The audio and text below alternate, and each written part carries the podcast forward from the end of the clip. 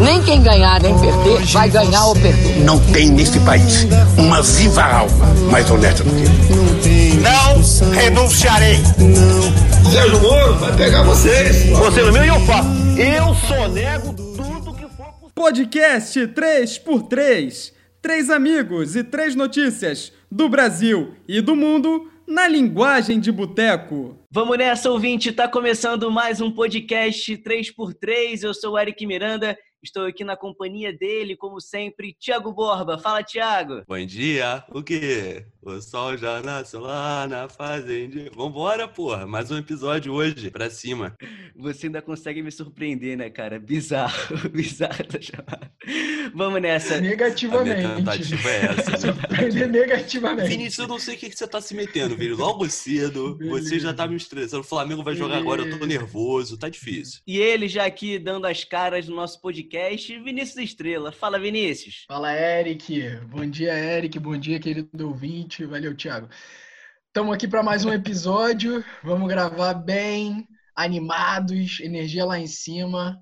Vamos para cima. Pra quem não sabe, Vinícius já tá no oitavo café e a gente teve uma expectativa muito baixa sobre a perspectiva de vida, né, do Vinícius. Não sei se o ouvinte concorda comigo, vamos ver.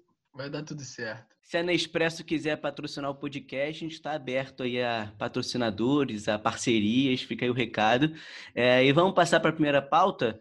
Incêndio no Pantanal é o maior registrado nos últimos 14 anos. O Portal G1 publicou ao longo da semana uma série de reportagens, né? A gente já vem é, vendo isso ao longo das duas semanas, pelo menos. Lembrando um pouquinho que o Pantanal já tem 60 mil hectares tomados pelo fogo, que representa 6% de todo o bioma do Pantanal. É, as Forças Armadas pelo Bolsonaro foram deslocadas para o local essa semana, é, deu uma gravada, né? é, depois das agências de notícia portarem a, a situação no Pantanal. E queria chamar o Tiago, começar pelo Tiago hoje, nosso podcast, para falar um pouco dos Como problemas. sempre, né? Não, para Como com sempre. isso, para com isso, A para com pauta do isso. Queiroz, do episódio 7, só o Thiago falou, né? Não, não, chamar para com isso. Pode, pode chamar que eu tô aqui. Pode Muta aí, muta aí, Vinícius. Tiago, eu queria saber, é, porque a gente percebe que no Pantanal isso é recorrente, né? Todo ano, nessa época do ano, a gente percebe a questão das queimadas no local e tal, mas é, nos últimos 14 anos foi a maior registrada.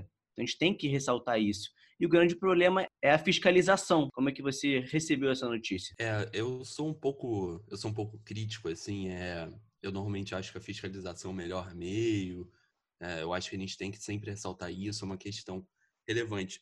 Mas, é, olhando por um outro lado, né, a extensão de um país é, com larguras, né, enfim, dimensões continentais como o nosso, numa área remota e de difícil é, imputação de crimes específicos a determinadas pessoas o que que, o que que acontece, né? Como é que a gente pensa isso? Bom, primeira coisa, primeiro dado, quando a gente vai estudar esse tema, a gente percebe que não necessariamente se trata de extrativismo puro e simples. A gente está muito mais diante, de repente, ali, de uma questão básica, populações ribeirinhas, pescadores acendendo fogueira e coisas do tipo. Como é que esse fogo numa área seca, né, de território plano, como é que ele se estende e como é que o Estado vai conseguir fiscalizar? Ou seja, é, é difícil, e eu entendo que seja difícil, eu não estou tirando a culpa do Ricardo Salles, que é uma pessoa negacionista por natureza, do próprio governo Bolsonaro, mas como é que se faz uma fiscalização nesse contexto? Como é que você diz que aquela pessoa praticou o crime? Como é que você diz que aquela pessoa é, fez aquela, aquela atitude? Então, eu acho que é uma questão muito mais de você educar a população, mostrar ah, os problemas daquilo, mostrar o resultado daquilo, e você entender que, assim, eu acho que nem tudo a fiscalização é o único meio. Eu acho que a gente tem meios educacionais e meios propositivos de fazer isso. Agora, requer boa vontade. Será que o nosso governo tem boa vontade? Será que a gente investe em campanhas de, de educação? E até campanhas de fiscalização mesmo. O Vinícius vai trazer dados aqui de que a gente não investe o que está destinado àquela pasta. Isso não é economia, isso é só falta de vontade, eu diria, né? E de prioridade também, né? A gente percebe também que o clima favorece, né? O clima do Pantanal, por ser um clima seco, venta muito, favorece as queimadas. A gente percebe todo ano tem registro de queimadas nessa época do ano. Mas eu queria saber de você, Vinícius, se isso é um efeito da política do Ministério do Meio Ambiente ou é algo recorrente que acontece todo ano? Eu acho que é um efeito de uma não política do Ministério do Meio Ambiente, Eric. Acho que assim, eu não sou biólogo, não tenho nada a ver com é, entender o ecossistema, mas mesmo que aconteça isso todo ano, e pelo que eu vi, não, não, não teve nenhuma causa específica, né, climática, que piorou, se isso acontece todo ano, se isso é recorrente, justamente aí que entram medidas propositivas vindo do nosso Ministério do Meio Ambiente, do nosso governo, que não tem acontecido, né? Então, acho que a gente tem que sempre fazer o exercício de, beleza, eu não consigo controlar o vento. O vento podia ser isso também, mas você não conseguiu ainda tecnologia para estocar vento. Eu não consigo controlar uma queimada. O que, que eu consigo controlar como ministério, né? Como ministro do Meio Ambiente? Eu consigo controlar, eu pelo menos é, cumprir o meu orçamento, a minha verba destinada à minha pasta. E aí, muito pegando o gancho do que o, do que o Thiago falou, a gente tem aí, e aí foi muito bem ressaltado essa semana, que uh, o, orçamento, a Controladoria Geral da União fez um recorte e viu que o orçamento do Ministério do Meio Ambiente não está sendo cumprido. Né? Foi aplicado apenas 13% dos valores previstos para o programa de mudança climática. Uh, você tem aí uma estrutura de, de orçamentária voltada para resíduos sólidos, saneamento que também não atingiu a meta, teve só 6% de execução. E muita gente pode me perguntar assim: ah, Vinícius, mas isso não é bom? Não significa que a gente está economizando no orçamento para outras prioridades? Na verdade, não. Isso é uma falácia, né? Primeiro, porque se você monta uma estratégia dentro do Ministério do Meio Ambiente, que é o que falta hoje, essa estratégia é sempre acompanhada de um orçamento né, para execução de recursos para garantir esses objetivos. Se de um ano para o outro, de uma gestão para outra gestão, é, você diminuiu a verba orçamentária, tudo bem, beleza, é uma estratégia que você adotou. Mas dado que você tem um novo orçamento para essa pasta, cumprir o orçamento é fundamental. Não é economia, é o que a gente chama de economia porca. É a economia que não vai te fazer cumprir esses objetivos que você tem na nova pasta.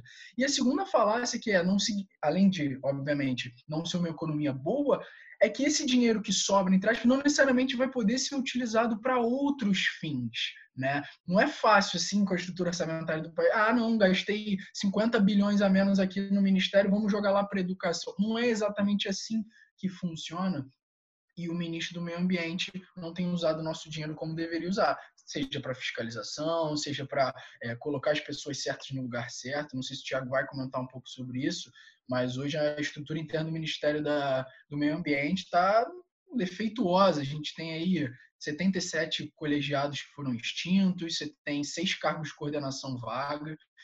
Então, é, falta um planejamento estratégico, falta execução de orçamento para conseguir entregar e pelo menos tentar evitar alguns desses problemas que a gente tem visto no Pantanal. Beleza, Vinícius. Eu já queria ressaltar que você pegou esses dados do portal da transparência, né? Então, o nosso ouvinte, ele pode ir lá no portal da transparência e exercer o seu papel para fiscalizar os gastos públicos. Lá está aberto para quem quiser acessar, né? E muito bacana você ter trazido esses dados para a gente.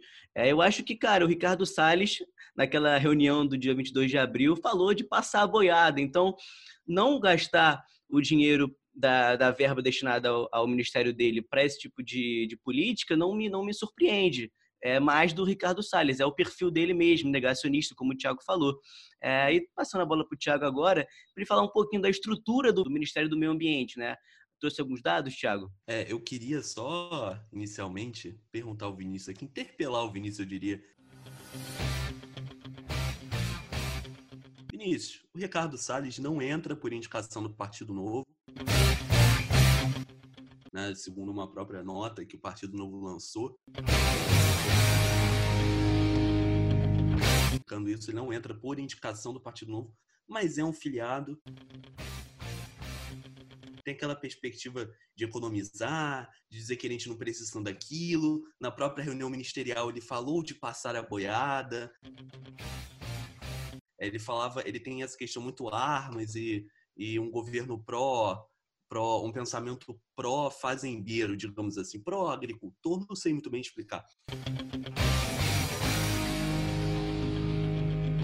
Como é que você vê isso quando a gente pensa em liberalismo e essa questão da falta de esse liberalismo mal mal feito, né? Feito nas costas, eu diria.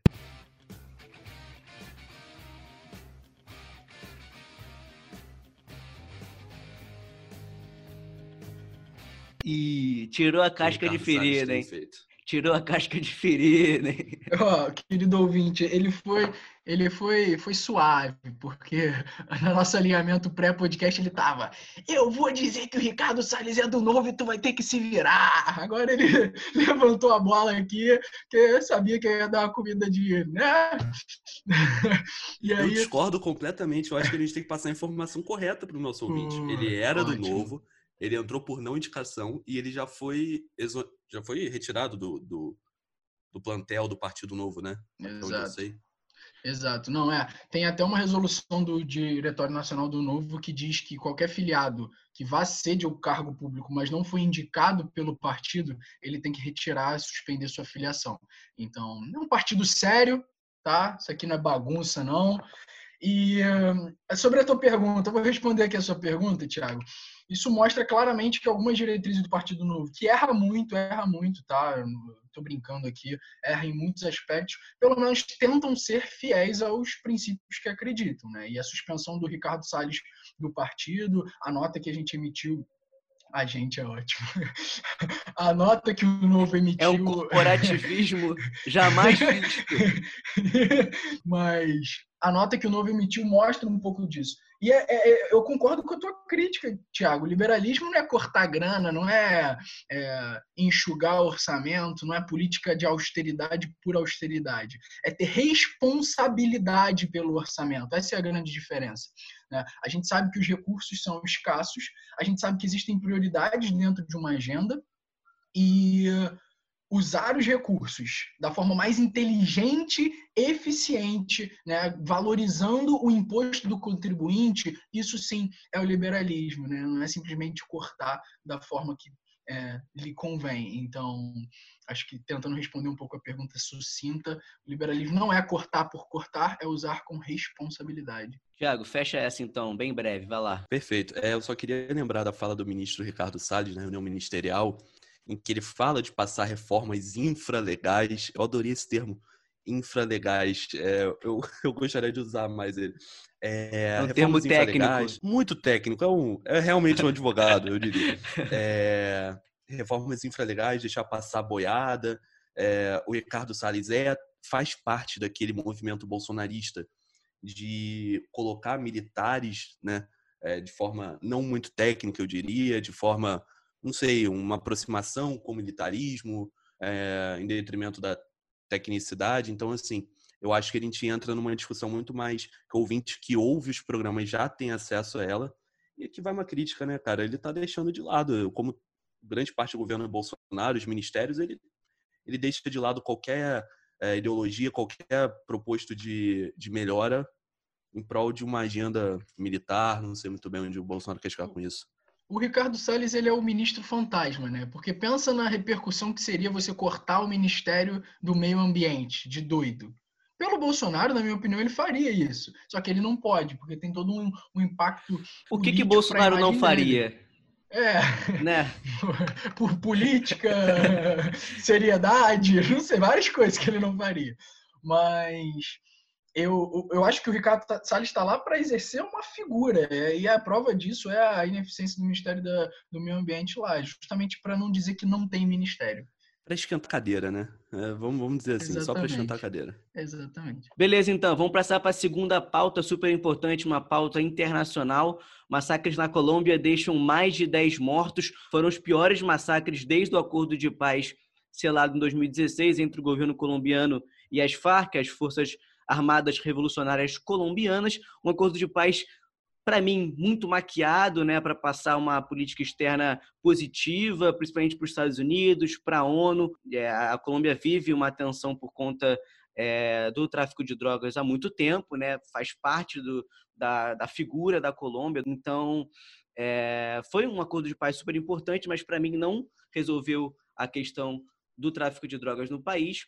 E chamando o Vinícius agora, eu queria que ele falasse um pouquinho sobre a influência do coronavírus, né? Do que está acontecendo agora para esses novos massacres estarem acontecendo, muito por conta das pessoas estarem mais em casa, então menos pessoas na rua, é, menos polícia na rua também. Como é que você vê esse cenário do coronavírus com esses novos massacres na Colômbia, Vinícius? É isso, Eric. Você pontuou muito bem. O acordo de paz não resolveu o problema do narcotráfico, não resolveu a polarização da violência paramilitar na Colômbia. E esse cenário de coronavírus dentro da Colômbia, que também sofre bastante, tá, gente? Eu acho que pro, pro ouvinte que que não está não tá acompanhando, depois procurem um pouco os números das mortes que têm sido bem altos também na Colômbia, tô, vou, vou, ficar devendo aqui, mas basicamente o que, que acontece? O narcotráfico ele depende muito de geolocalização. O mercado do tráfico de drogas depende de geolocalização. E as pessoas fora da rua, a diminuição da fiscalização do policiamento dentro da Colômbia, abre um pouco de margem para esses grupos paramilitares de controlar alguns pontos de acesso e distribuição. E isso tem acontecido de forma escancarada né, lá na, na Colômbia. Além dessa investida, né, desses pontos de controle estratégicos de produção e tráfico de drogas, você tem essa briga que a gente tem que ressaltar, que é entre os guerrilheiros e aqueles que assinaram esse tratado de paz, Eric, porque representantes da Farc se alinharam a esse governo para dar uma trégua no tráfico de drogas, mas uma outra parte desse grupo paramilitar não. Então você causou uma própria polarização entre esses grupos de que estão monopolizando a força na Colômbia, digamos assim. Então, 224 ex-guerrilheiros que assinaram paz foram assassinados pelos grupos mais extremistas. E aí, mesmo que desde 2016 você tenha tido esse acordo de paz, é, estimam aí que cerca de 3 mil mortes tenham sido evitadas por ano desde então, esse cenário de coronavírus, com a falta do Estado presente, com a falta da população dentro desses pontos, tem feito com que esses grupos retomem o poder sobre o tráfico de drogas para aumentar essa polarização. É, basicamente, não é um problema de saúde, tá? Isso é importante dizer, mas é um problema de exercer controle social sobre a população. Um negócio muito legal de falar, assim, legal não, um caso bem triste, mas para ilustrar essa situação, uhum. uma ambulância estava levando um paciente, né, é, fora do horário estipulado por esses grupos paramilitares, né, essa milícia, essa grande milícia, botaram fogo na ambulância e assassinaram tanto o paciente quanto o motorista é, para uma demonstração clara de quem manda aí no país. Não, exatamente, Vinícius. Eu acho que as pessoas têm muito essa imagem do, da Colômbia aliada muito ao tráfico de drogas, né? A Colômbia traz esse estigma de estar muito aliada à figura do Pablo Escobar, por exemplo, do cartel de Medellín. Teve até série sobre isso, né? Vários filmes também. É, então, esse acordo de paz foi meio que uma maquiagem para tentar passar uma figura diferente, uma Colômbia mudada, né? Uma Colômbia mais positiva, fugindo um pouco é, dessa, dessa ligação com o tráfico de drogas muito forte, mas que não resolveu o problema. Tanto que é, as Farc têm participação política no parlamento da Colômbia, né? Isso é muito bizarro. Como é que o tráfico de drogas do teu país, que matou milhares de pessoas, consegue ter participação política direta na, nas decisões do país? Né? Isso existe na Colômbia até hoje. É, é, é um ponto importante para ressaltar e que também ninguém foi preso. Né, várias mortes aconteceram, todo mundo sabe, documentadas, né? Você não, não é maquiado, foi documentada as mortes, e ninguém foi preso, ninguém pagou por isso. Então tem sim essa rixa na sociedade colombiana, porque é cultural também. Como a, os colombianos cresceram com isso, acabaram que muitos eram aliados, não aliados, mas muitos se beneficiavam do cartel. É, Eric, muito, muito importante falar assim, sobre esse, esse, cenário político em questões de prisões. O Uribe, que é um ex-presidente, se eu não me engano, ele teve uma prisão preventiva na investigação sobre o pacto que ele tem ou não tem, além de crimes também de corrupção, com essas forças paramilitares. Né? E assim, mostra claramente o problema também de liderança. Né? Quem lidera o país não são os governantes, são os paramilitares. Ele sendo um fantasma e com representantes no Senado, as Farc, e ele também agora, hoje, o Uribe sendo investigado, importante dizer, por associação com os grupos paramilitares não sei o ouvinte, mas eu particularmente, quando eu penso na Colômbia, quando eu penso no sistema de justiça colombiano, eu sempre penso na influência que essas facções, esses grupos paramilitares têm na própria política e no judiciário. Né? Se a gente for lembrar de todas as ameaças ao judiciário colombiano, aquelas explosões, aqueles atentados, como é que isso não coage ou, enfim, é, faz com que uma investigação tome outro caminho, sem ser aquele é, que a sociedade espera como resposta aos crimes cometidos, tanto pelo envolvimento com as milícias, como pelas questões políticas de corrupção. Eu só queria lembrar, além disso, é, essa deixa de poder, né? Ou seja, quando um país passa, e eu relembro o ouvinte, aquele episódio que a gente falou sobre a explosão em Beirute, que a gente fala um pouquinho sobre o Oriente Médio, como é que essa explosão e como é que essa deixa de poder na Colômbia, que acontece, parece em ciclos, ela não faz com que o governo fique é, frágil, fragilizado, a sociedade fique exposta, e isso abre um caminho para grupos paramilitares de, de oposição, ou até de posição, mas que tem uma perspectiva diferente daquela democrática, uma perspectiva diferente da de crescimento e evolução de um país como um todo. Então, o perigo que isso tem, mais um país na América do Sul, a gente lembra que a Venezuela passa muito por isso, a gente pensa que a Colômbia está passando por isso agora, já passou por ciclos disso. É, não sei, eu não sei é, aonde a gente pode chegar com esse todo esse contexto, mas é, é delicado falar de Colômbia, especialmente desse passado dela, envolvendo as Farc e as milícias.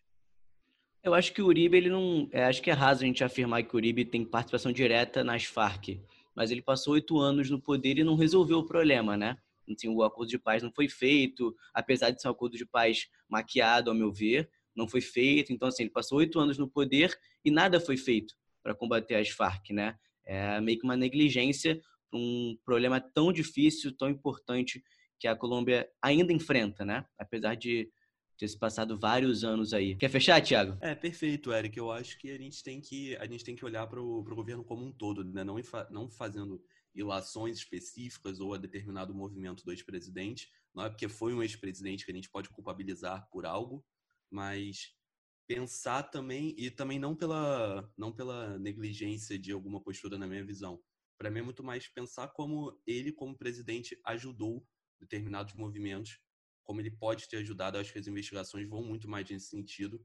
Mas tratando-se de um país onde as guerrilhas têm muita influência, isso fica um pouco prejudicado, né? Nosso pensamento a longo prazo, um pensamento justo, fica um pouco prejudicado.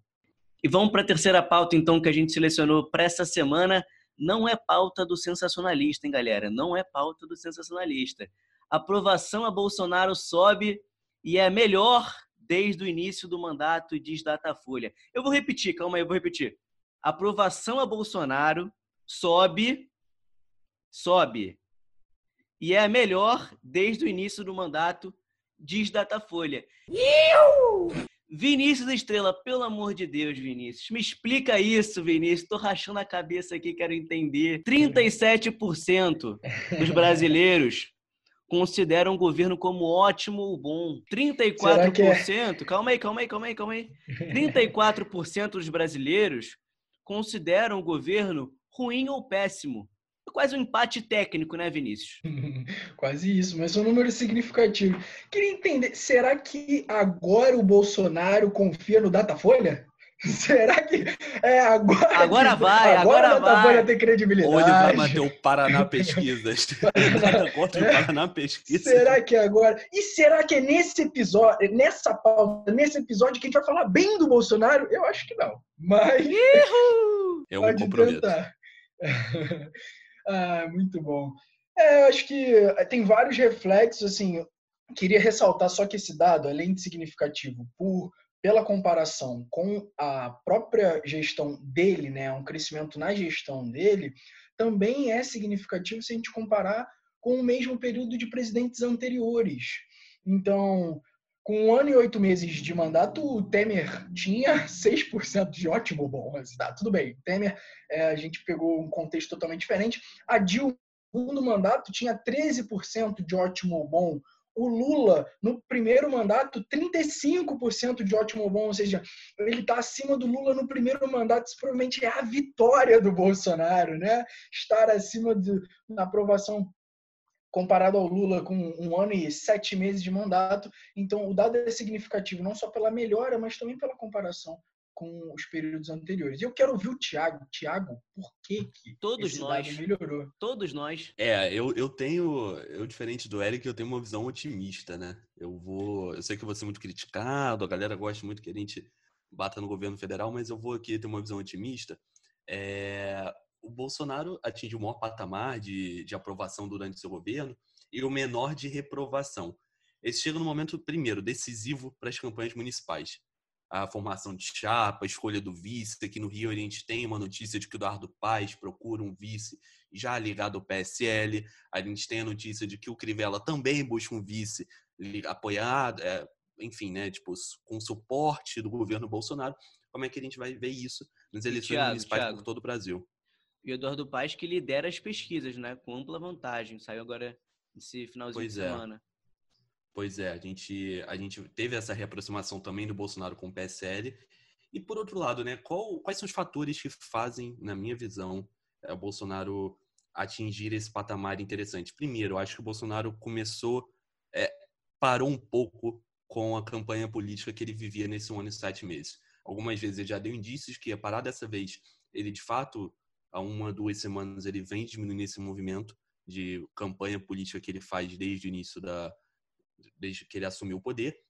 Por outro lado, o auxílio emergencial é um fator decisivo para que esses, esses, é, esse, esse, essa aprovação do Bolsonaro chegue num patamar elevado. Vale a gente lembrar que o reduto do PT, o reduto do Lula, especialmente no Nordeste, se aproveita muito disso, óbvio, uma, é uma parcela da população mais pobre, uma parcela da população mais frágil.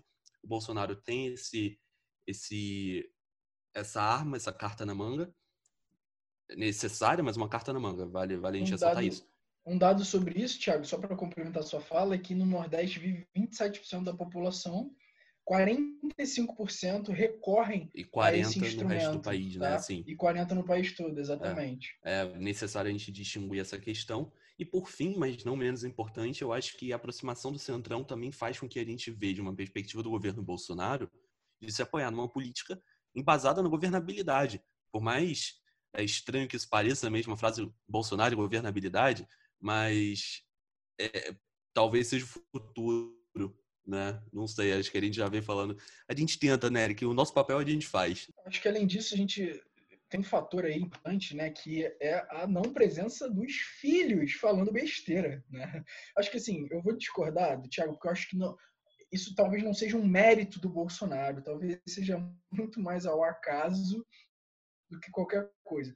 Mas só dele já não estar tá presente no Twitter, você vê o Flávio, por conta das rachadinhas, mais quieto, o Carlos, que sumiu, pouca gente falando, beijando menos em live, também influencia essa questão. A, a, população, ela olha o que ela percebe.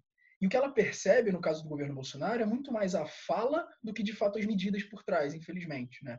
É, ou felizmente, não sei, não sei dizer, estou na dúvida.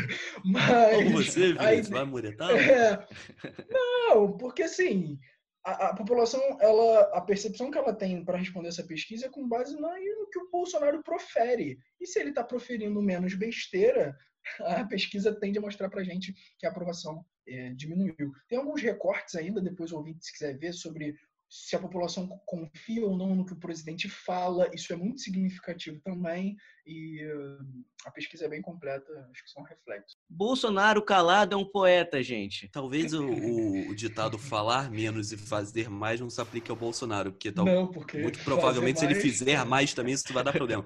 Mas o falar menos é interessante a gente destacar, né? Falar é. menos para ele é bom. Mas, o Thiago, tá... eu acho que o Bolsonaro, ele não parou de fazer campanha, não, cara. Eu acho que só que ele mudou o foco da campanha dele. Agora, ele não fala mais para os seus apoiadores. Ele não fala mais na saída do, do Planalto, ele não, ele não fala mais no Twitter, ele fala com o reduto do PT, ele fala com o Nordeste, justamente mudando um pouco o foco da candidatura dele para 2022. Mas o objetivo é o mesmo, é ser reeleito entendeu? Então eu discordo um pouquinho de você. Eu acho que esse Jairzinho Paz e Amor aí que levanta o anão no colo, tá sim objetivando a reeleição lá em 2022. ele, ele aprendeu na escola lulista de populismo. Olha, para eu tomar porrada no final do episódio. É, ou na escola Steve Bannon de populismo, né? Vai lembrar que o formador de opinião da direita populista mundial foi preso essa semana, acusado de fraude nos Estados Unidos, foi liberado já após pagar uma fiança, um valor um pouquinho tranquilo, Eric, se eu não me engano, 5 milhões de dólares. Valor, quem não tem? São cinco, alguns salários meus, alguns. É, alguns. De repente, 52 vidas sua, né, Eric? Mas como é que a gente entende essa, esse movimento populista? Sim que o Vinícius está certo, mas acho que diverge um pouco da, do populismo lulista. É, enfim. Você é um pouco filosófico aqui, assim. A gente acha. Ai, Deus, e a calma gente aí, tá vou me segurar aqui, aqui na cadeira, calma aí, calma aí. a gente, a gente tá falando de ah, esquerda com Lula era, era populista, agora a direita extrema com Bolsonaro é populista, mas talvez no Brasil o espectro mais populista que a gente tenha seja o próprio centrão. E aqui está uma grande alavanca do Bolsonaro nessa melhora de pesquisa. A gente viu aí algumas reformas sendo aprovadas, inclusive para ressaltar a questão do auxílio emergencial não foi é, comprada pelo nosso presidente, patrocinada por ele desde o início, mas ele se utilizou disso. O, o Centrão, Maia, Alcolumbre, quem decide o que passa de medidas, decide com base no que a população vai achar, vai necessitar, vai perceber, principalmente chegando próximo de eleições. Então, ele ter se alinhado ao Columbre, à Maia e ao centro mostra mais uma guinada em prol do que o populismo pede, na minha opinião. Perfeito, Vinícius. Eu queria que vocês falassem também sobre essa novidade né, do auxílio emergencial até dezembro, porque não era uma ideia do governo anteriormente, né? Mas que veio para essa semana. O Bolsonaro anunciou que pelo menos até dezembro está garantido o auxílio emergencial. Não sabemos valores ainda, mas ele anunciou isso anteontem, se não me engano. Como é que você viu esse auxílio emergencial prorrogado aí até dezembro, Tiago? É, é uma medida, na minha visão, quase que necessária, quase não, assim, uma medida necessária. É, o problema é que eu, que eu sinto como se o Bolsonaro falasse ou fizesse movimentos como se estivesse fazendo um grande favor ao país, né? Ou seja, ó, tá, eu vou... Eu não queria que fosse 600, não, por mim seria 200, mas eu vou prorrogar isso, vai ficar até final do ano. Eh, presidente, a gente passa por uma crise sanitária, econômica, social, tão grave, tão séria. É, não se trata de um favor do governo federal, quase que um empréstimo, né? Para quem não sabe como funciona, esse auxílio emergencial, lógico, empréstimo para uma parcela provavelmente muito pequena da população, a gente vai ver isso no futuro, mas esse auxílio emergencial teria que ser devolvido àquela população que tivesse é, uma renda, né, tipo, superior, na declaração de imposto de renda, tivesse um superávit, digamos assim. Não sei se o meu economista aqui do podcast vai concordar comigo. Acho que esse termo ficou um pouco ruim, mas o ouvinte vai entender o que eu quis dizer. É, então, isso me espanta muito, essa questão da esse grande favor que o Bolsonaro faz. Mas é necessário, é importante. Ô, Tiago, essa questão de se posicionar em questão de discurso como um favor, cara, isso é estratégico. Quando Sim, você lógico. tem, você sabe que você vai tomar uma medida, mas toda a forma que você fala é como se você fosse o detentor de poder provedor, você se transforma no líder carismático, carinhoso que está pensando em prol da população. Então eu fico muito na dúvida, às vezes eu acho que ele é muito ignorante, e às vezes eu acho que é tipo muito estratégico. Eu, o Bolsonaro é, é, é, é objeto de estudo para mim. Assim. Para todos nós, né, cara? Para todos nós. É exatamente isso. Eu acho que às vezes a gente tem a sensação de que ele é um ignorante. Ele vem e age de uma forma que a população fica do lado dele, a aprovação cresce, o centrão se alia a ele. Porra, ele demite o Moro, o Mandetta e continua lá, continua bem. Como é que isso é esse movimento dele? Não, e vale lembrar que o Bolsonaro teve vários escândalos durante a pandemia, né? E mesmo assim, ele saiu bem dessa pandemia. Então, em agosto, já cinco meses de pandemia aí, depois de é, ministros sendo demitidos, a reunião, a reunião presencial do 22 de abril, que foi um golpe muito forte no governo, né, com várias declarações muito fortes, e mesmo assim Bolsonaro impressiona nos números. Sabe o que eu acho? Que essas pesquisas mostram que nós, nós não, nós é complicado, né? mas que a população está vivendo o que a gente chama de síndrome de Estocolmo. Já ouviram falar nisso? Já ouviram? Que é quando, Já, né, para o ouvinte aqui que não sabe o que é a síndrome de Estocolmo, basicamente é uma síndrome que o nome dado quando uma pessoa está num estado psicológico submetido a, sei lá, intimidação, é, tortura, alguma coisa nesse sentido, medo, e depois de um tempo ela passa a ter simpatia, amor ou amizade pelo agressor, por diversos motivos que aqui não me cabem. Mas a gente está vivendo basicamente isso, né? Acho que o nosso medo do Bolsonaro, esse discurso, e no meio de uma situação de pandemia, medo do contexto, está fazendo com que a gente não sei, cara, não sei. Uma síndrome. Bom, vamos fechar por aqui. Tiago, último comentário. É, eu, eu, eu tô de pleno acordo com vocês. É, para fazer um comentário final aqui, me entristece muito ver uma tabela do Brasileirão onde o meu time faz parte do Z4, o time de vocês está lá na ponta.